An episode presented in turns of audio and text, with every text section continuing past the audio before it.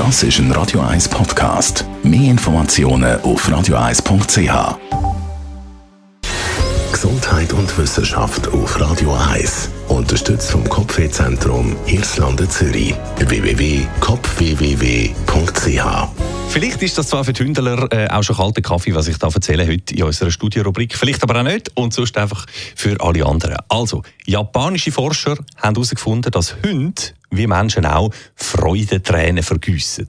Ja, in Situationen, wo der Waldi glücklich ist, werden seine Augen feucht und vielleicht kullert sogar einmal ein Tränchen der Hundebacken durch an der japanischen Asabu äh, University hat es entsprechende Versuche gegeben, liest man jetzt in der Fachzeitschrift Current Biology.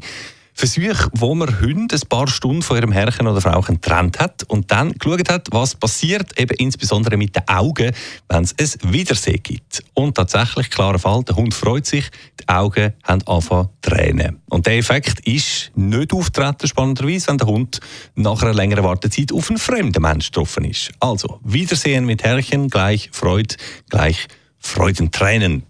Und auch die Ursache übrigens für die Freudentränen ist laut der Forscher genau gleich wie bei uns Menschen. Und zwar wird auch beim Hund in Glücksmomenten das sogenannte Kuschelhormon Oxytocin ausgeschüttet. Und das regt sowohl bei uns als auch bei den lieben Vierbeiner Tränenproduktion an.